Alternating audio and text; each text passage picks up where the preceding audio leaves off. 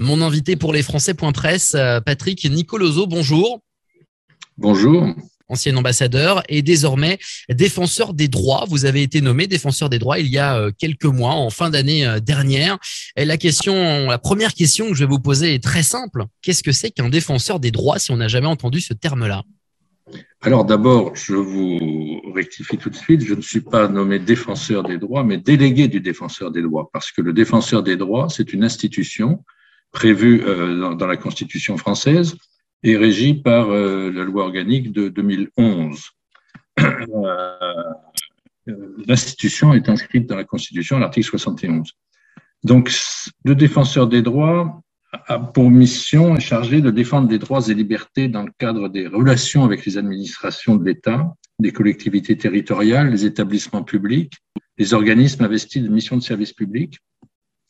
Il, a, il est également chargé de défendre et de promouvoir l'intérêt supérieur et les droits de l'enfant, euh, de lutter contre les discriminations, et de veiller au respect de la déontologie par les personnes exerçant des activités de sécurité sur le territoire de la République. Alors ça, c'est l'institution du défenseur des droits.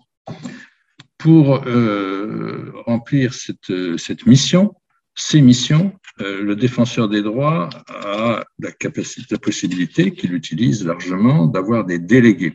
Il y a environ 540 délégués sur le territoire euh, français.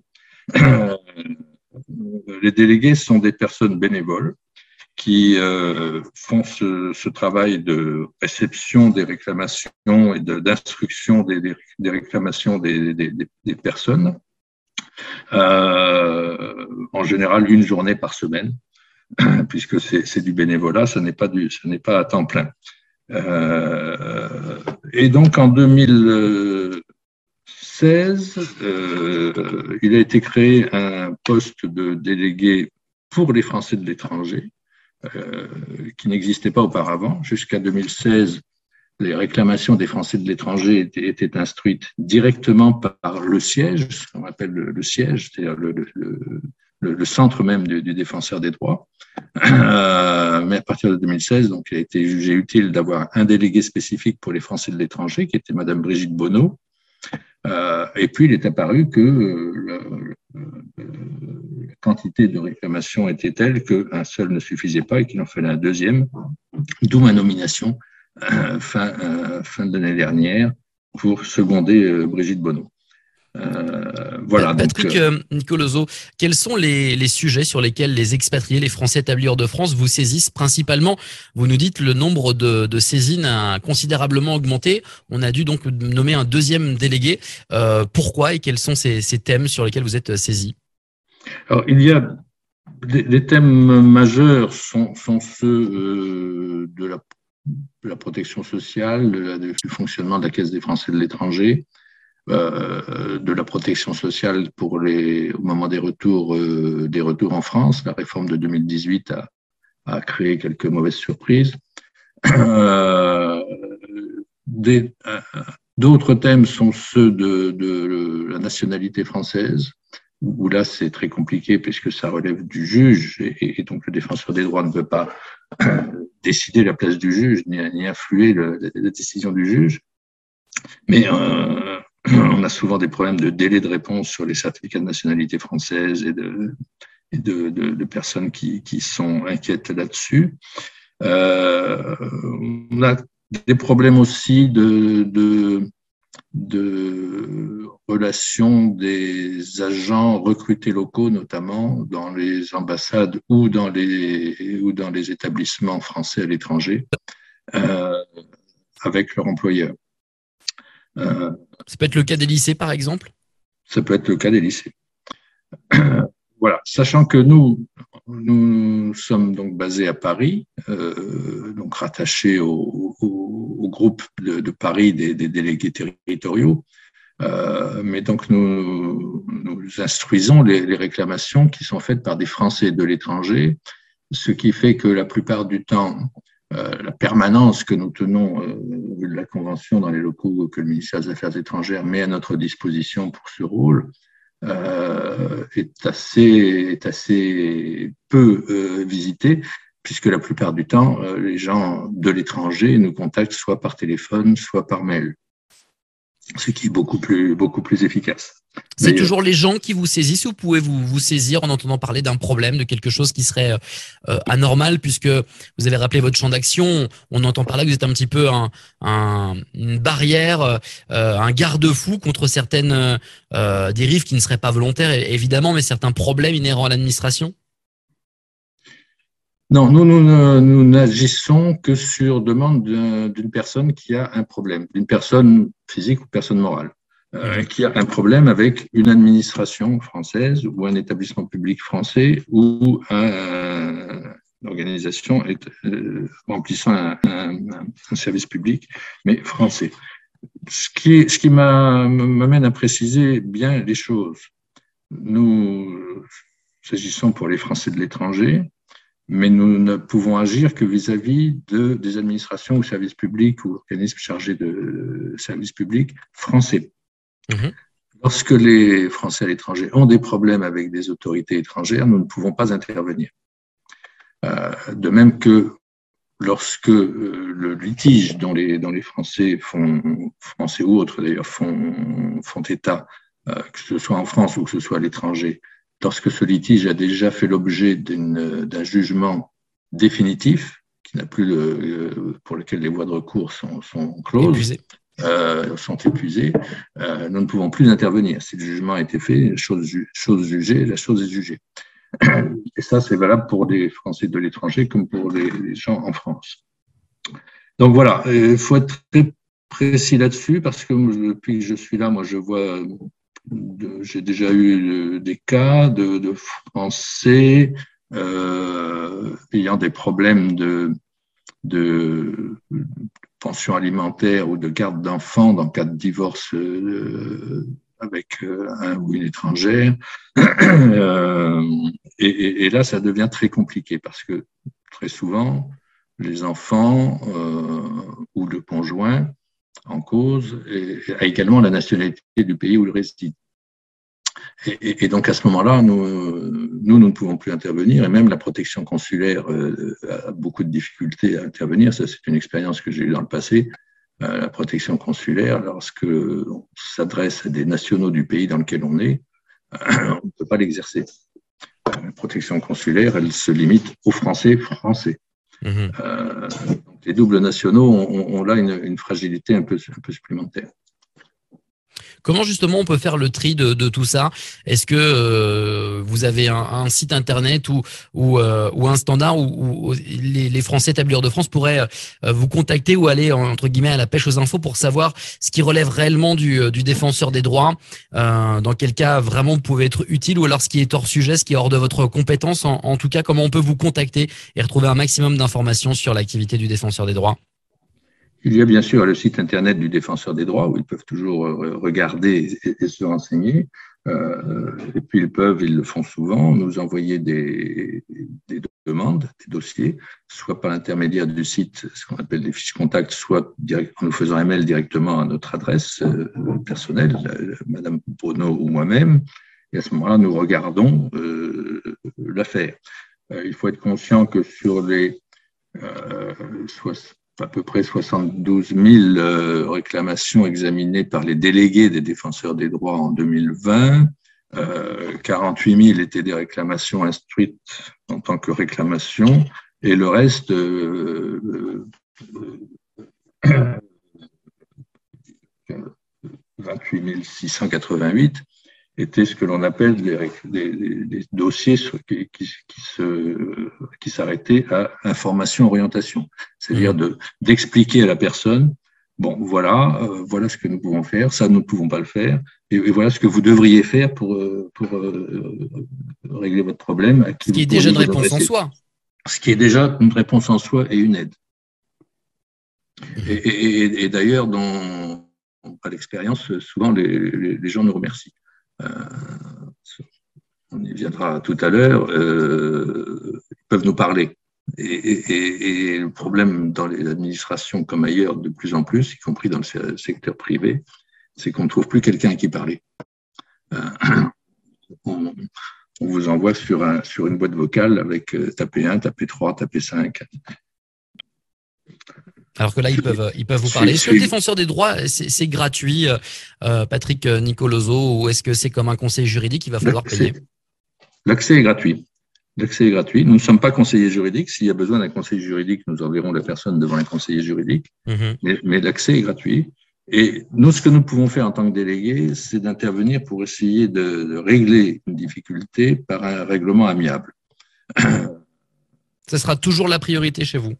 Ce sera toujours la priorité et c'est la, limite de notre action de délégué. Euh, si le, sujet nécessite d'aller au-delà, c'est-à-dire d'agir sur euh, la réglementation, sur euh, un comportement général, un manque de moyens d'une administration, etc., à ce moment-là, nous, saisissons le siège qui, lui, peut faire d'autres interventions à plus haut niveau auprès du pouvoir législatif, auprès du pouvoir exécutif. Euh, mais nous, en tant que délégués, nous, nous, sommes limités à la possibilité d'aider les personnes, d'assister les personnes ou de, ou d'intervenir pour les personnes en vue d'un règlement amiable, sous la forme d'un recours gracieux. Mais ça, ça marche. 70% des, des, interventions de délégués en, en 2020, encore une fois, ont abouti à un règlement de l'affaire. Patrick Nicoloso, vous étiez ambassadeur euh, tout au long de votre carrière, vous connaissez bien les expatriés et l'administration consulaire. Euh, on a envie d'interroger votre regard sur cette administration consulaire qui est en pleine mutation, avec des évolutions, une numérisation, le fameux guichet unique, l'application mobile pour prendre les rendez-vous. Est-ce que vous ne craignez pas qu'on isole une certaine partie des Français établis hors de France de, de ces nouveaux outils?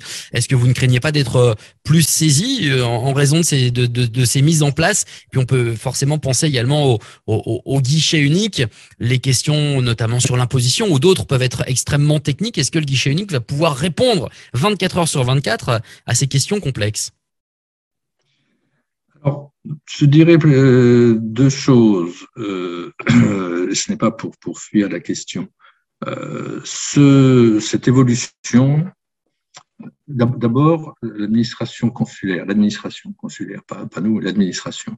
Euh, il faut savoir que la France a le réseau diplomatique et consulaire euh, un des, plus étendus dans le monde, donc l'administration consulaire française est présente dans beaucoup d'endroits, contrairement à d'autres pays. Euh, mais que cela n'est pas suffisant parce que les Français sont présents dans encore plus d'endroits que, que les, les, consulats et les, et les ambassades. Euh, cette administration consulaire, elle est administrative, elle est également euh, représentative puisqu'il y a tout un système d'élection de représentants des Français de l'étranger pour intervenir auprès de l'administration, pour même intervenir dans le législatif sur le, les législations qui intéressent les Français de l'étranger puisqu'il y a des députés et des sénateurs des Français de l'étranger, en plus de l'Assemblée des Français de l'étranger et des conseillers consulaires auprès des consulats. Il y a donc une personnalisation qui reste importante et un recours personnel avant celui du recours aux, défenseurs, aux délégués du défenseur des droits qui est important. Mon expérience, c'est que tout cela était quand même avait quand même beaucoup de trous dans la mesure où beaucoup de Français habitaient loin des consulats, loin des capitales où étaient les ambassades et, avaient une difficulté d'accès. Et que donc, lorsqu'il y a petit à petit s'est développé la possibilité de faire des procédures par, euh, par Internet, des procédures en, ligne, c'était euh, reçu comme un, comme un progrès euh, important. Et, et, et, la demande générale était d'en faire encore plus, plus vite et, la, nécessité de venir quand même pour certaines démarches, pour vérifier l'identité des gens, pour euh, euh, recueillir leurs signatures, etc., euh, gênait beaucoup, encore beaucoup de gens. Donc, il faut pas voir dans le recours à la, numérisation que, quelque chose de, de négatif. C'est un, ça a été vécu comme un progrès dans beaucoup d'endroits. Il reste que, et ça c'est valable pour les Français à l'étranger comme pour les, personnes en France même, euh, cela laisse de côté les gens qui n'ont pas accès au numérique, soit parce qu'ils n'ont pas de liaison, et, à l'étranger, il y a beaucoup de zones blanches, soit parce qu'ils n'ont pas eu la formation, l'habitude pour, utiliser ces outils, ou ils n'ont pas les moyens, même tout, bonnement d'avoir un smartphone ou un, ou un ordinateur et, un abonnement qui leur permette d'accéder aux, choses en ligne. Donc, il faut garder, conserver une possibilité d'accès euh, direct et d'accès physique pour ceux qui préfèrent le faire ou pour ceux qui n'ont pas les moyens de faire autrement. Ça, c'est très important.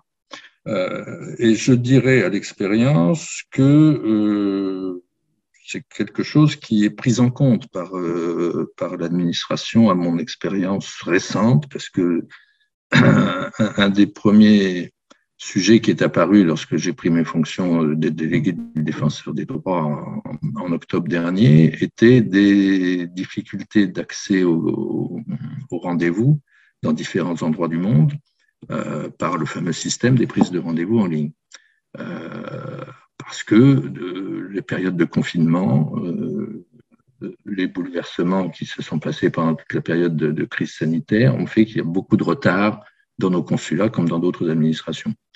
Et les endroits où il y avait le plus de demandes de ce genre et où j'ai saisi les consuls ou les consuls généraux, ils m'ont répondu par des, en m'expliquant qu'ils avaient mis en place des procédures d'urgence euh, pour les, ceux qui n'arrivaient pas à obtenir de rendez-vous en ligne par Internet. Euh, donc, l'administration reste consciente de la nécessité de maintenir un contact possible en dehors de, du contact numérique. Et ça, c'est une chose qu'il faut absolument préserver parce que, effectivement, il y aura des laissés pour compte si on ne fait que par le, par le numérique. Voilà, en tout cas, une réponse qui, qui est rassurante pour ceux qui ne seraient pas euh, effectivement habitués euh, au numérique ou ceux qui feraient le choix de ne pas être présents en numérique. On a des, des, de plus en plus de Français qui disent non, mais moi, je veux pas d'ordinateur et pas de smartphone. Ça peut être aussi un choix. Oui, oui, oui. Et s'équiper numériquement, s'équiper numériquement n'est pas encore un devoir. Vous nous le confirmez, euh, Patrick Nicoloso.